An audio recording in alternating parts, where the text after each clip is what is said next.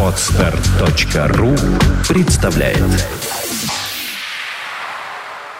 Ничего, ничего, я только так. Ну, пойдем. Что ж ты, домой, а не к ним? Нет, брат, с каким я лицом явлюсь? Я раздумал. Я только один без тебя не высидел, а вот ты теперь со мной, так я и сяду писать. Пойдем. Они пошли и некоторое время молчали. Вася спешил. «Что ж ты меня не расспрашиваешь об них?» — сказал Аркадий Иванович. «Ах да, ну, Аркашенька, что ж...» «Вася, ты на себя не похож». «Ну, ничего, ничего. Расскажи же мне все, Аркаша», — сказал Вася умоляющим голосом, как будто избегая дальнейших объяснений. Аркадий Иванович вздохнул. Он решительно терялся, смотря на Васю. Рассказ о Коломенских оживил его. Он даже разговорился. Они пообедали. Старушка наложила бисквитами полный карман Аркадия Ивановича, и приятели, кушая их, развеселились. После обеда Вася обещал заснуть, чтобы посидеть всю ночь. Он действительно лег. Утром кто-то, перед кем нельзя было отказаться, позвал Аркадия Ивановича на чай. Друзья расстались. Аркадий положил прийти как можно раньше, если можно, даже в восемь часов. Три часа разлуки прошли для него, как три года. Наконец он вырвался к Васе. Войдя в комнату, он увидел, что все темно. Васи не было дома. Он спросил Мавру. Мавра сказала, что все писал и не спал ничего, потом ходил по комнате, а потом часто мы назад убежал, сказав, что через полчаса будет – а когда, мол, Аркадий Иванович придут, так скажи, мол, старуха, — заключила Мавра, — что гулять я пошел и три, не то, мол, четыре раза наказывал. — У Артемьевых он, — подумал Аркадий Иванович и покачал головой. Через минуту он вскочил, оживленный надеждой. «Он просто кончил», — подумал он. «Вот и все. Не утерпел, да и убежал туда». Впрочем, нет. Он бы дождался меня. Взгляну-ка я, что там у него? Он зажег свечку и бросился к письменному столу Васи. Работа шла, и, казалось, до конца было не так далеко. Аркадий Иванович хотел было исследовать дальше, но вдруг вошел Вася. «А, ты здесь?» — закричал он, вздрогнув от испуга. Аркадий Иванович молчал. Он боялся спросить Васю. Тот потупил глаза и тоже молча начал разбирать бумаги. Наконец, глаза их встретились. Взгляд Васи был такой просящий, такой умоляющий, убитый, что Аркадий вздрогнул, когда встретил его. Сердце его задрожало и переполнилось. «Вася, брат мой, что с тобой? Что ты?» — закричал он, бросаясь к нему и сжимая его в объятиях. «Объяснись со мной! Я не понимаю тебя и тоски твоей! Что с тобой, мученик ты мой, что?» Скажи мне все без утайки. Не может быть, чтобы это одно...» Вася крепко прижался к нему и не мог ничего говорить. Дух его захватило. «Полно, Вася, полно! Ну не кончить тебе! Что ж такое? Я не понимаю тебя. Открой мне мучения свои. Видишь ли, я для тебя... Ах, боже мой, боже мой!» — говорил он, шагая по комнате и хватаясь за все, что не попадалось ему под руки, как будто немедленно ища лекарства для Васи. «Я сам завтра вместо тебя пойду к Юлиану Мастаковичу, буду просить, умолять его, чтоб дал еще день отсрочки. Я объясню ему все, все, если только это так тебя мучает». «Боже, тебя сохрани!» — вскричал Вася и побелел, как стена. Он едва устоял на месте. «Вася! Вася!» Вася очнулся. Губы его дрожали, он хотел что-то выговорить, и только молча судорожно пожимал руку Аркадия. Рука его была холодна. Аркадий стоял перед ним полный тоскливого и мучительного ожидания. Вася опять поднял на него глаза. «Вася, Бог с тобой, Вася! Ты истерзал мое сердце, друг мой, милый ты мой!» Слезы градом хлынули из глаз Васи. Он бросился на грудь Аркадия. «Я обманул тебя, Аркадий», — говорил он. «Я обманул тебя. Прости меня, прости. Я обманул твою дружбу». «Что, что, Вася? Что такое?» — спросил Аркадий решительно в ужасе. «Вот!» И Вася с отчаянным жестом выбросил на стол из ящика шесть толстейших тетрадей, подобных той, которую он переписывал. «Что это?» «Вот что мне нужно приготовить к послезавтрашнему дню. Я и четвертой доли не сделал. Не спрашивай, не спрашивай, как это сделалось», продолжал Вася, сам тотчас заговорив о том, что так его мучило. «Аркадий, друг мой, я не знаю сам, что было со мной. Я как будто из какого-то сна выхожу. Я целые три недели потерял даром. Я все... Я ходил к ней.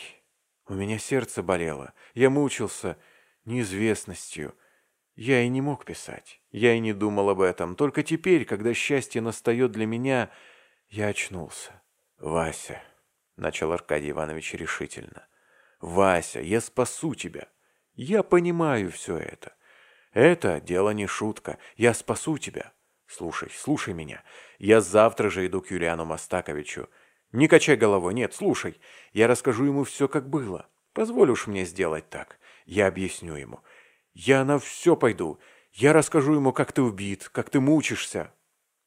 Знаешь ли, что ты уж теперь убиваешь меня, проговорил Вася, весь похолодев от испуга. Аркадий Иванович побледнел было, но одумался и тотчас же рассмеялся. «Только-то! Только это!» — сказал он. «Помилуй, Вася, помилуй, не стыдно ли? Ну, послушай, я вижу, что огорчаю тебя. Видишь, я понимаю тебя, я знаю, что в тебе происходит. Ведь уж мы пять лет вместе живем, слава богу. Ты добрый, нежный такой, но слабый, непростительно слабый. Ведь уж Елизавета Михайловна это заметила. Ты, кроме того, и мечтатель, а ведь это тоже нехорошо. Свихнуться, брат, можно. Послушай, ведь я знаю, чего тебе хочется. Тебе хочется, например, чтобы Юлиан Мастакович был вне себя и еще, пожалуй, задал бы бал от радости, что ты женишься. Но постой, постой, ты морщишься. Видишь, уж от одного моего слова ты обиделся за Юлиана Мастаковича. Я оставлю его. Я ведь и сам его уважаю не меньше твоего, но уж ты меня не оспоришь и не откажешь мне думать, что ты бы желал, чтобы не было даже и несчастных на земле, когда ты женишься. Да, брат, ты уж согласись, что тебе бы хотелось, чтобы у меня, например, твоего лучшего друга, стало вдруг тысяч сто капитала, чтобы все враги, какие ни есть на свете, вдруг бы ни с того ни с сего помирились, чтоб все они обнялись среди улицы от радости и потом сюда, к тебе, на квартиру, пожалуй, в гости пришли. «Друг мой, милый мой, я не смеюсь, это так. Ты уж давно мне все почти такое же в разных видах представлял, потому что ты счастлив. Ты хочешь, чтобы все, решительно все сделались разом счастливыми. Тебе больно, тяжело одному быть счастливым, потому ты хочешь сейчас всеми силами быть достойным этого счастья и, пожалуй, для очистки совести сделать подвиг какой-нибудь. Ну, я и понимаю, как ты готов бы себя мучить за то, что там, где бы нужно было показать свое родение, умение, ну, пожалуй, благодарность, как ты говоришь, ты вдруг манкировал. Тебе ужасно горько при мысли, что Юлиан Мастакович поморщится и даже рассердится, когда увидит, что ты не оправдал надежд, которые он возложил на тебя. Тебе больно думать, что ты услышишь упреки от того, кого считаешь своим благодетелем, и в какую минуту, когда у тебя радостью переполнено сердце, и когда ты не знаешь, на кого излить свою благодарность. Ведь так, не правда ли? Ведь так. Аркадий Иванович, у которого дрожал голос, оканчивая, замолчал и перевел дух. Вася смотрел с любовью на своего друга. Улыбка скользила по губам его. Даже как будто ожидание надежды оживило лицо его. «Ну так слушай же», начал снова Аркадий, еще более вдохновленный надеждой. Так и не нужно, чтобы Юлиан Мастакович изменил к тебе свою благосклонность. Так ли, голубчик мой? В этом вопрос? А коль в этом, так я же, сказал Аркадий, вскочив с места, я же пожертвую собой для тебя. Я завтра еду к Юлиану Мастаковичу, и не противоречь мне. Ты, Вася, свой проступок до преступления возводишь. А он, Юлиан Мастакович, великодушен и милосерд, да к тому же не таков, как ты. Он, брат Вася, нас с тобой выслушает и из беды вывезет. Ну, спокоен ли ты?» Вася со слезами на глазах сжал руку Аркадия. «Полно, Аркадий, полно», — сказал он. Дело решенное. Ну, я не кончил. Ну и хорошо. Не кончил, так и не кончил. И тебе ходить не нужно. Я сам все расскажу. Сам пойду. Я теперь успокоился. Я совершенно спокоен. Только ты не ходи. Да послушай. «Вася, дорогой ты мой!» — вскричал в радости Аркадий Иванович. «Я по твоим словам говорил. Я рад, что ты одумался и оправился. Но что бы с тобой ни было, что бы ни случилось, я при тебе, это помни. Я вижу, тебя терзает то, чтобы я не говорил ничего Юлиану Мастаковичу. И не скажу, ничего не скажу. Ты сам скажешь. Видишь ли, ты завтра пойдешь... Или нет, ты не пойдешь. Ты здесь будешь писать, понимаешь? А я там узнаю, какое это дело, очень ли спешное или нет, нужно ли его к сроку или нет, и если просрочишь, так что может выйти из этого? Потом я к тебе прибегу. Видишь, видишь, уж есть надежда. Ну, представь, что дело неспешное, ведь выиграть можно. Юлиан Мастакович может и не напомнить, и тогда все спасено. Вася сомнительно покачал головою, но благодарный взор его не сходил с лица друга. «Ну ладно, полно. Я так слаб, так устал», — говорил он, задыхаясь. «Мне и самому об этом думать не хочется. Ну, поговорим о другом. Я, видишь ли, и писать, пожалуй, не буду теперь. Я только так, две странички только окончу, чтобы дойти хоть до какой-нибудь точки. Послушай, я давно хотел спросить тебя, как это ты так хорошо меня знаешь?» Слезы капали из глаз Васи на руки Аркадия. «Если б ты знал, Вася, до какой степени я люблю тебя, так ты бы не спросил этого, да?» «Да-да, Аркадий, я не знаю этого. Потому... потому что я не знаю, за что ты меня так полюбил. Да, Аркадий, знаешь ли, что даже твоя любовь меня убивала? Знаешь ли, что сколько раз я, особенно ложась спать и думая об тебе, потому что и всегда думаю об тебе, когда засыпаю, я обливался слезами, и сердце мое дрожало от того, от того, ну, от того, что ты так любил меня, а я ничем не мог облегчить своего сердца, ничем тебя возблагодарить не мог. «Видишь, Вася, видишь, какой ты! Смотри, как ты расстроен теперь», — говорил Аркадий, у которого душа изныла в эту минуту и который вспомнил про вчерашнюю сцену на улице. «Полно. Ты хочешь, чтобы я успокоился, — а и никогда еще не был так спокоен и счастлив. Знаешь ли, послушай, мне бы хотелось тебе все рассказать, да я все боюсь тебя огорчить. Ты все огорчаешься и кричишь на меня, а я пугаюсь. Смотри, как я дрожу теперь, я не знаю от чего. Видишь ли, вот что мне сказать хочется. Мне кажется, не знал себя прежде. Да, да и других тоже вчера только узнал. Я, брат, не чувствовал, не ценил вполне. Сердце во мне было черство. Слушай, как это случилось, что никому-то, никому я не сделал добра на свете, потому что сделать не мог, даже и видом-то я неприятен, а всякий-то мне делал добро. Вот ты первый, разве я не вижу? Я только молчал, только молчал. Вася, полно! Что ж, Аркаша, что ж, я ведь ничего, прервал Вася, едва выговаривая слова от слез. Я тебе говорил вчера про Юлиана Мастаковича. И ведь сам ты знаешь, он строгий, суровый такой, даже ты несколько раз на замечание к нему попадал. А со мной он вчера шутить вздумал, ласкать, и доброе сердце свое, которое перед всеми благоразумно скрывает, открыл мне. Ну что ж, Вася, это только показывает, что ты достоин своего счастья. Ах, Аркаша, как мне хотелось кончить это все дело. Нет, я сгублю свое счастье. У меня есть предчувствие. Да нет, не через это, перебил Вася за тем, что Аркадий покосился на стопудовое спешное дело, лежавшее на столе. Это ничего, это бумага писанная. Вздор. Это дело решенное. Я, Аркаша, был сегодня там, у них. Я ведь не входил. Мне тяжело было, горько. Я только простоял у дверей, она играла на фортепиано, я слушал. «Видишь, Аркадий», — сказал он, понижая голос, — «я не посмел войти». «Послушай, Вася, да что с тобой? Ты так на меня смотришь!» «Что?»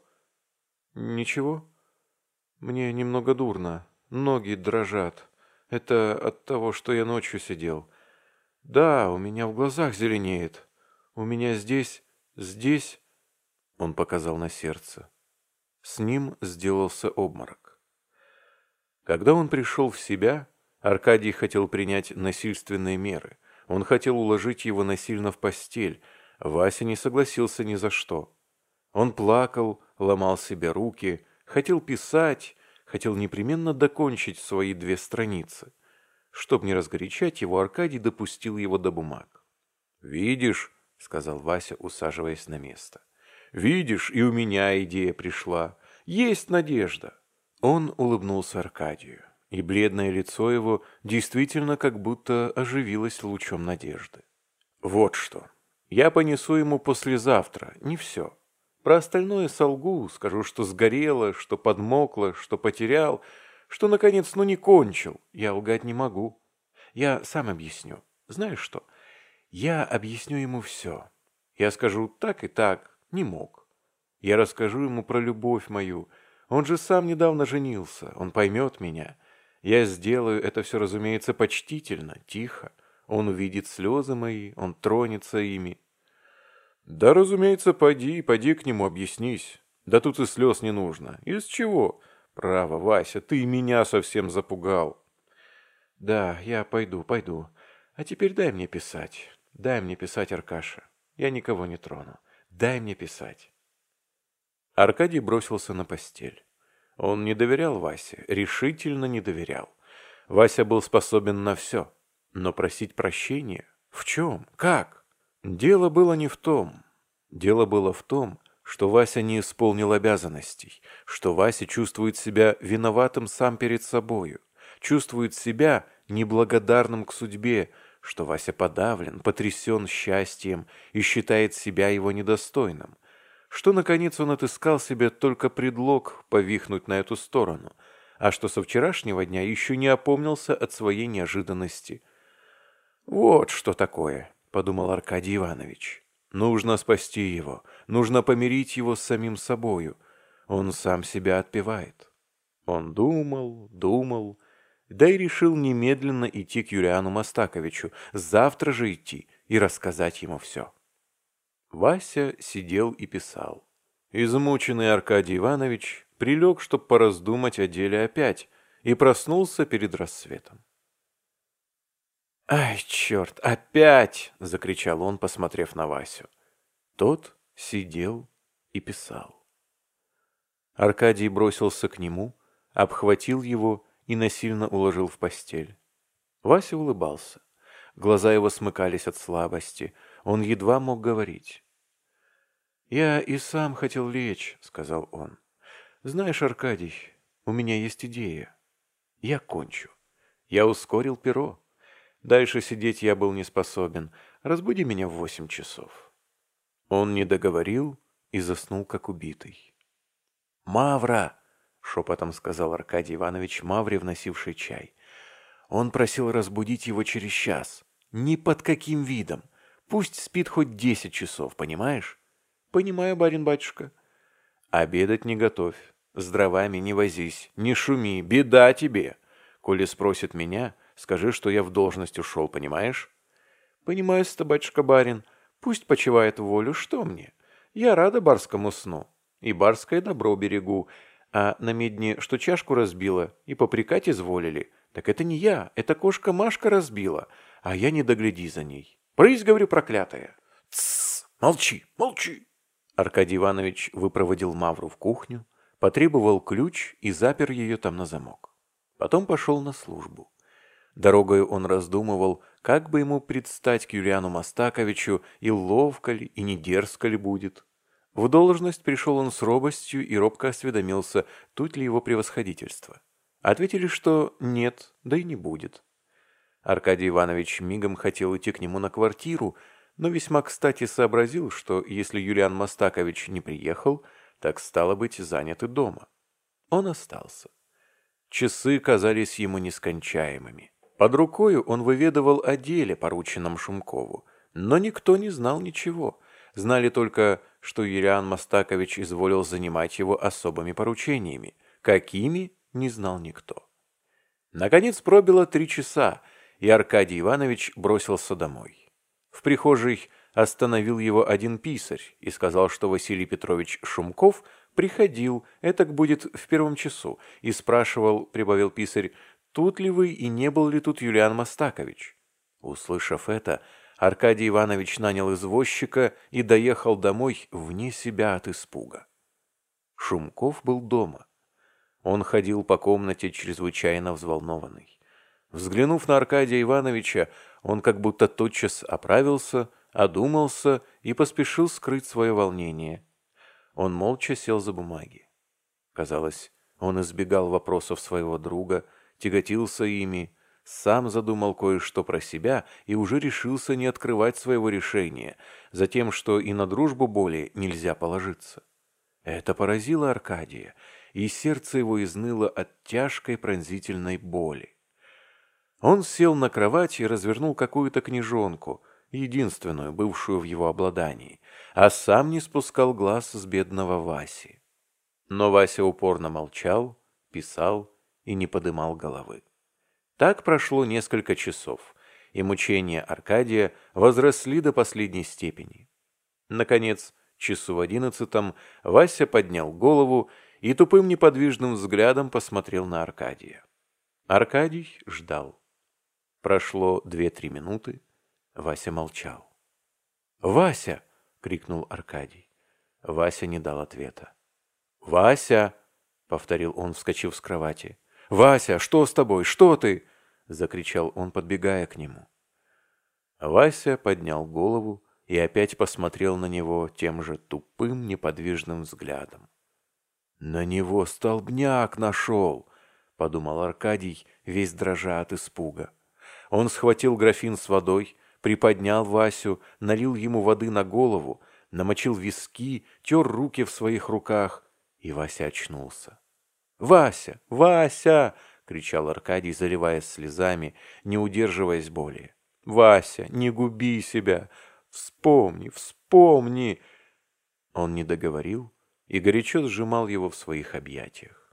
Какое-то тягостное ощущение прошло по всему лицу Васи. Он тер себе лоб и схватился за голову, словно боясь, что она разлетится. «Не знаю, что это со мною», — проговорил он наконец. Я, кажется, надорвался. Ну, хорошо, хорошо. Полно, Аркадий, не печалься, полно, повторял он, смотря на него грустным, изнеможенным взглядом. Чего беспокоиться? Полно. Ты же, ты же меня утешаешь, закричал Аркадий, у которого разрывалось сердце. Вася, сказал он наконец, приляг. Засни немножко. Что? Не мучь себя понапрасну. Лучше потом опять сядешь работать. «Да, да», — повторял Вася. «Изволь, я лягу, хорошо, да. Видишь ли, я хотел кончить, а теперь раздумал, да». И Аркадий утащил его на постель. «Слушай, Вася», — сказал он твердо, — «нужно окончательно решить это дело. Скажи мне, что ты задумал?» «Ах», — сказал Вася, махнув ослабевшей рукой и повернув на другую сторону голову. «Полно, Вася, полно! Решись! Я не хочу быть убийцей твоим. Я не могу больше молчать. Ты не заснешь, коль не решишься, я знаю». «Как хочешь, как хочешь», — загадочно повторил Вася. «Сдается», — подумал Аркадий Иванович. «Последуй мне, Вася», — сказал он. «Вспомни, что я говорил, и я спасу тебя завтра. Завтра я решу твою участь. Что я говорю участь? Ты так напугал меня, Вася, что я сам толкую своими словами. Какая участь? Просто вздор, пустяки. Тебе не хочется потерять расположение, любовь, если хочешь Юлиана Мастаковича. Да, и не потеряешь, увидишь. Я...» Аркадий Иванович еще долго бы говорил, но Вася прервал его. Он приподнялся на постели, молча обвил своими обеими руками шею Аркадия Ивановича и поцеловал его. «Довольно», — сказал он слабым голосом. «Довольно. Полно об этом». И он снова повернул к стене свою голову. «Боже мой», — думал Аркадий, — «боже мой, что с ним? Он совсем потерялся. На что он решился такое? Он погубит себя». Аркадий смотрел на него в отчаянии. Если бы он заболел, думал Аркадий, может быть, лучше бы было. С болезнью прошла бы забота, а там можно бы отличным образом уладить все дело. Но что я вру? Ах, создатель мой! Между тем Вася как будто задремал. Аркадий Иванович обрадовался. «Добрый знак», — думал он. Он решился сидеть над ним всю ночь. Но сам Вася был неспокоен. Он поминутно вздрагивал, метался на постели и на мгновение открывал глаза. Наконец утомление взяло верх. Казалось, он заснул, как убитый. Было около двух часов утра. Аркадий Иванович задремал на стуле, облокотясь локтем на стол. Сон его был тревожен и странен. Ему все казалось, что он не спит и что Вася по-прежнему лежит на постели. Но странное дело. Ему казалось, что Вася притворяется, что он даже обманывает его и вот-вот встает потихоньку, наблюдая его в полглаза и крадется за письменный стол. Жгучая боль захватывала сердце Аркадия. Ему было и досадно, и грустно, и тяжело видеть Васю, который не доверяет ему, таится от него и кроется. Он хотел обхватить его, закричать, унесть на кровать. Тогда Вася вскрикивал у него на руках, и он уносил на постель один бездыханный труп. Холодный пот проступал на лбу Аркадия, сердце его страшно билось. Он открыл глаза и проснулся. Вася сидел перед ним за столом и писал. Не доверяя чувствам своим, Аркадий взглянул на постель. Там не было Васи. Аркадий вскочил в испуге, еще под влиянием своих сновидений. Вася не шелохнулся. Он все писал. Вдруг Аркадий с ужасом заметил, что Вася водит по бумаге сухим пером, перевертывает совсем белые страницы, и спешит, спешит наполнить бумагу, как будто он делает отличнейшим и успешнейшим образом дело. «Нет, это не столбняк», — подумал Аркадий Иванович и затрясся всем телом. «Вася, Вася, откликнись же мне!» — закричал он, схватив его за плечо. Но Вася молчал и по-прежнему продолжал строчить сухим пером по бумаге. Наконец я ускорил перо. — проговорил он, не подымая головы на Аркадия. Аркадий схватил его за руку и вырвал перо. Стон вырвался из груди Васи. Он опустил руку и поднял глаза на Аркадия, потом с томительно-тоскливым чувством провел рукою по лбу, как будто желая снять с себя какой-то тяжелый свинцовый груз, налегший на все существо его, и тихо, как будто в раздумье, опустил на грудь голову. «Вася! Вася!» — вскричал Аркадий Иванович в отчаянии. «Вася!» Через минуту Вася посмотрел на него. Слезы стояли в его больших голубых глазах, и бледное кроткое лицо его выразило бесконечную муку. Он что-то шептал. «Что? Что?» — закричал Аркадий, наклоняясь к нему. «За что же? За что меня?» — шептал Вася. «За что? Что я сделал?» «Вася, что ты? Чего ты боишься, Вася? Чего?» — закричал Аркадий, ломая руки в отчаянии. «За что ж меня солдаты-то отдавать?» — сказал Вася, посмотрев прямо в глаза своего друга. «За что? Что я сделал?» Волосы стали дыбом на голове Аркадия. Он не хотел верить. Он стоял над ним, как убитый. Через минуту он опомнился. «Это так, это минутное», — говорил он про себя, весь бледный, с дрожащими посинелыми губами, и бросился одеваться. Он хотел бежать прямо за доктором, вдруг Вася окликнул его. Аркадий бросился на него и обнял его, как мать, у которой отнимают родное дитя. «Аркадий, Аркадий, не говори никому, слышишь? Моя беда. Пусть я один и несу». «Что ты, что ты? Опомнись, Вася, опомнись!» Вася вздохнул, и тихие слезы заструились по щекам его. «За что же ее убивать-то? Чем же она? Чем же она виновата?»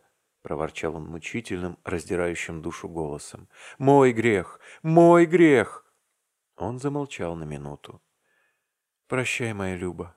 Прощай, моя Люба!» шептал он, качая бедной своей головою. Аркадий вздрогнул, очнулся и хотел броситься за доктором. «Идем! Пора!» — закричал Вася, увлекшись последним движением Аркадия. «Идем, брат, идем. Я готов. Ты меня проводи». Он замолчал и взглянул на Аркадия убитым недоверчивым взглядом. «Вася, не ходи за мной ради бога, подожди меня здесь. Я сейчас, я сейчас ворочусь к тебе», — говорил Аркадий Иванович, сам теряя голову и схватив фуражку, чтобы бежать за доктором. Вася уселся тотчас. Он был тих и послушен, только в глазах его сияла какая-то отчаянная решимость.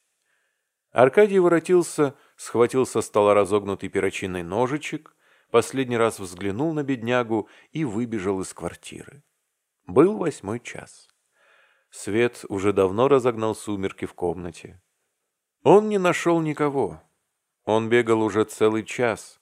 Все доктора, адресы которых узнавал он у дворников, наведываясь, не живет ли хоть какой-нибудь доктор в доме, уже уехали, кто по службе, кто по своим делам.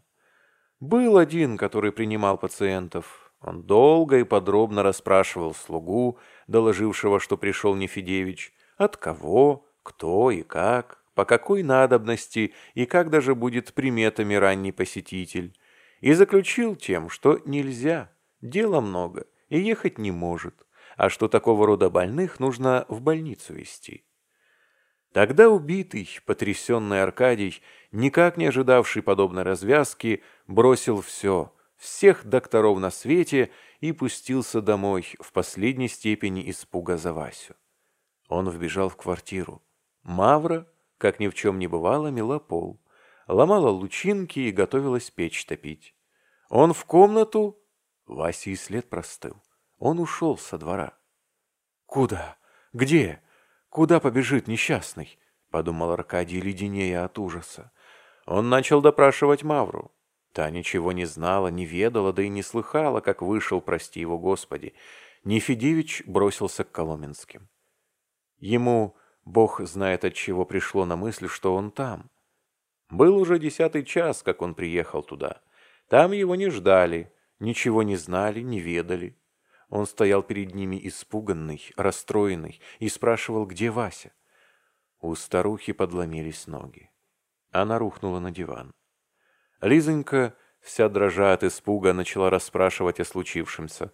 Что было говорить? Аркадий Иванович отделался наскоро, выдумал какую-то басню, которой, разумеется, не поверили, и убежал, оставив всех потрясенными, измученными. Он бросился в свое ведомство, чтобы, по крайней мере, не опоздать и дать знать туда, чтобы поскорее приняли меры. Дорогой ему вздумалось, что Вася у Юлиана Мастаковича. Это было вернее всего. Аркадий прежде всего, прежде Коломенских, подумал об этом. Проезжая мимо дома его превосходительства, он хотел остановиться, но тотчас же велел продолжать путь далее. Он решился попытаться узнать, нет ли чего в ведомстве, и потом, как уж там не найдет, явиться к его превосходительству, по крайней мере, в качестве рапортующего об Васе. Кому-нибудь нужно же было рапортовать. Еще в приемной окружили его товарищи помоложе, все большую частью ему равные чином, и в один голос стали расспрашивать, что сделалось с Васей.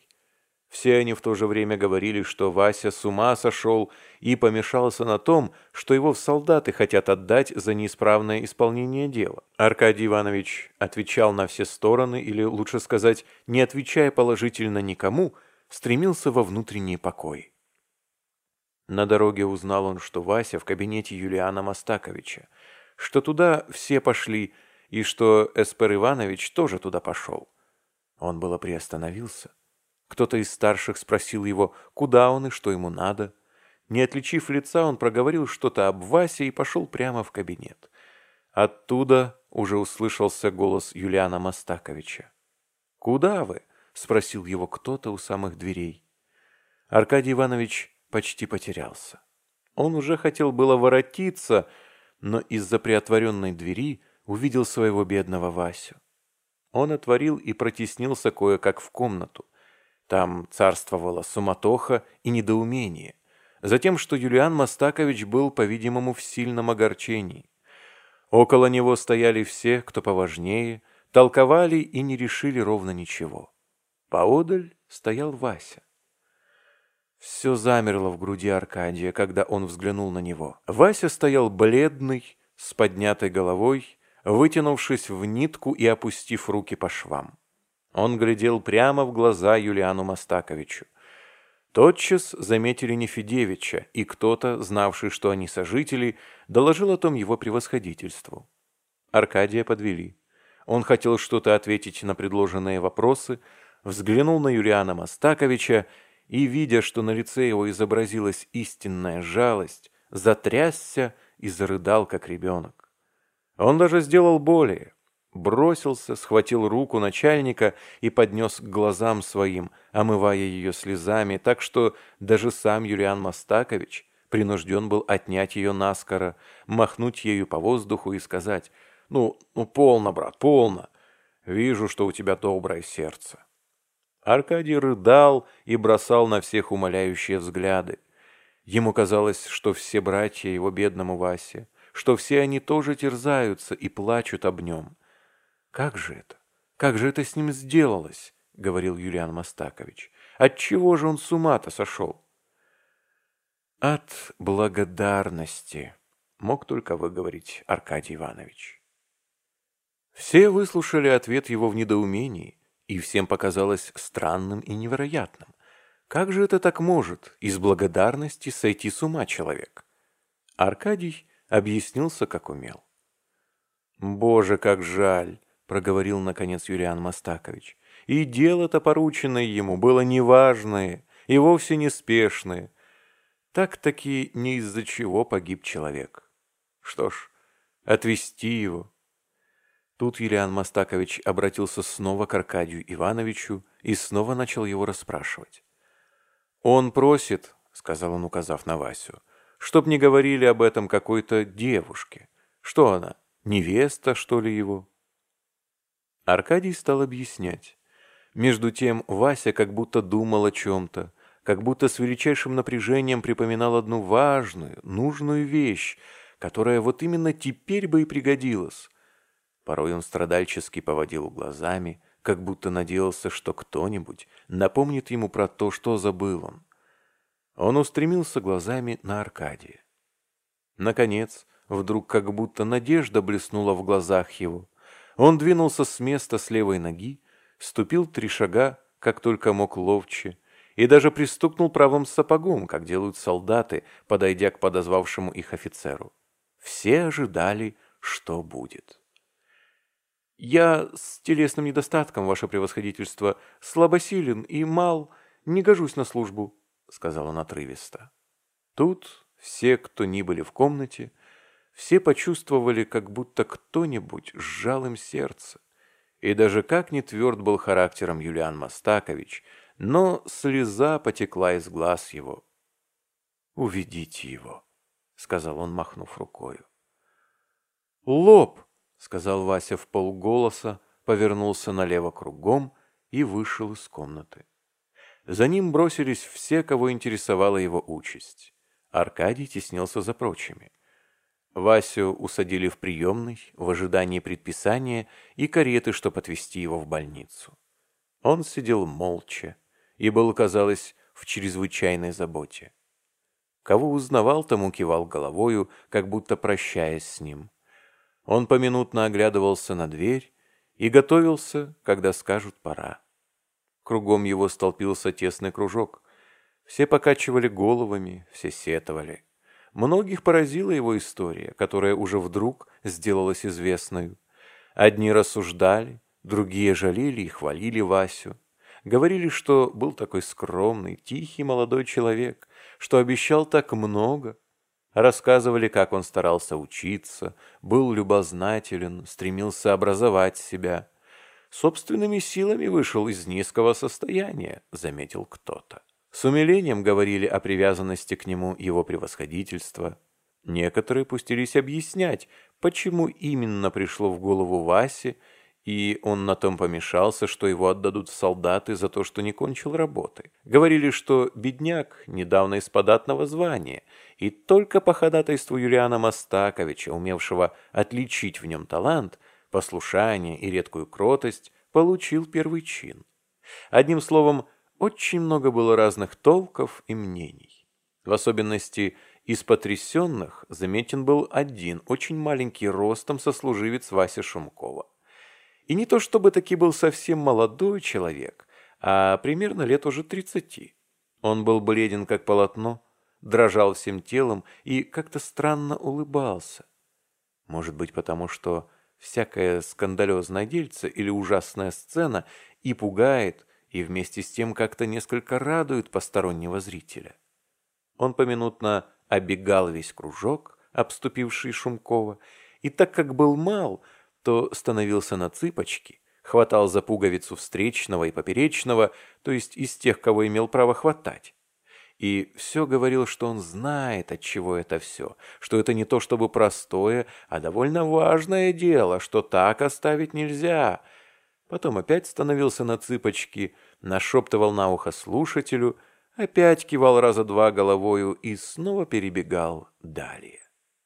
Наконец кончилось все. Явился сторож, фельдшер из больницы, подошли к Васе и сказали ему, что пора ехать. Он вскочил, засуетился и пошел с ними, оглядываясь кругом. Он искал кого-то глазами. «Вася! Вася!» — закричал, рыдая, Аркадий Иванович. Вася остановился, и Аркадий таки протеснился к нему. Они бросились в последний раз друг другу в объятия и тяжело сжали друг друга. Грустно было их видеть. Какое химерическое несчастье вырывало слезы из глаз их. Об чем они плакали? Где эта беда? Зачем они не понимали друг друга? «На, на, возьми, сбереги это», — говорил Шумков, всовывая какую-то бумажку в руки Аркадия. «Они у меня унесут. Принеси мне потом, принеси. Сбереги». Вася не договорил, его окликнули. Он поспешно сбежал с лестницы, кивая всем головою, прощаясь со всеми. Отчаяние было на лице его. Наконец усадили его в карету и повезли. Аркадий поспешно развернул бумажку. Это был локон черных волос Лизы, с которыми не расставался Шумков. Горячие слезы брызнули из глаз Аркадия. Ах, бедная Лиза! По окончании служебного времени он пошел к Коломенским. Нечего говорить, что там было. Даже Петя, малютка Петя, не совсем понявший, что сделалось с добрым Васей, зашел в угол, закрылся ручонками и зарыдал, во сколько стало его детского сердца. Были уже полные сумерки, когда Аркадий возвращался домой. Подойдя к Неве, он остановился на минуту и бросил пронзительный взгляд вдоль реки в дымную, морозно-мутную даль, вдруг залившую последним пурпуром кровавой зари, догоравший в мглином небосклоде. Ночь ложилась над городом, и вся необъятная, вспухшая от замерзшего снега поляна Невы, с последним отблеском солнца осыпалась бесконечными мириадами искр иглистого иния. Становился мороз в двадцать градусов. Мерзлый пар валил с загнанных насмерть лошадей, с бегущих людей. Сжатый воздух дрожал от малейшего звука, и словно великаны со всех кровель обеих набережных подымались и неслись вверх по холодному небу столпы дыма, сплетаясь и расплетаясь в дороге, так что, казалось, новые здания вставали над старыми, новый город складывался в воздухе. Казалось, наконец, что весь этот мир — со всеми жильцами его, сильными и слабыми, со всеми жилищами их, приютами нищих или раззолоченными палатами, отрадой сильных мира сего, в этот сумеречный час походит на фантастическую, волшебную грезу, на сон, который, в свою очередь, тотчас исчезнет и искурится паром к темно-синему небу. Какая-то странная дума посетила осиротелого товарища, бедного Васи. Он вздрогнул, и сердце его как будто облилось в это мгновение горячим ключом крови, вдруг вскипевшей от прилива какого-то могучего, но доселе незнакомого ему ощущения. Он как будто только теперь, понял всю эту тревогу и узнал, отчего сошел с ума его бедный, не вынесший своего счастья Вася. Губы его задрожали, глаза вспыхнули, он побледнел и как будто прозрел во что-то новое в эту минуту. Он сделался скучен и угрюм и потерял всю свою веселость. Прежняя квартира стала ему ненавистна, он взял другую. К Коломенским идти он не хотел, да и не мог. Через два года он встретил Лизоньку в церкви. Она была уже замужем, за ней ушла мамка с грудным ребенком. Они поздоровались и долгое время избегали разговора о старом. Лиза сказала, что она, слава богу, счастлива, что она не бедна, что муж ее добрый человек, которого она любит. Но вдруг, среди речи, глаза ее наполнились слезами, голос упал, она отвернулась и склонилась на церковный помост, чтоб скрыть от людей свое горе. Скачать другие выпуски подкаста вы можете на podster.ru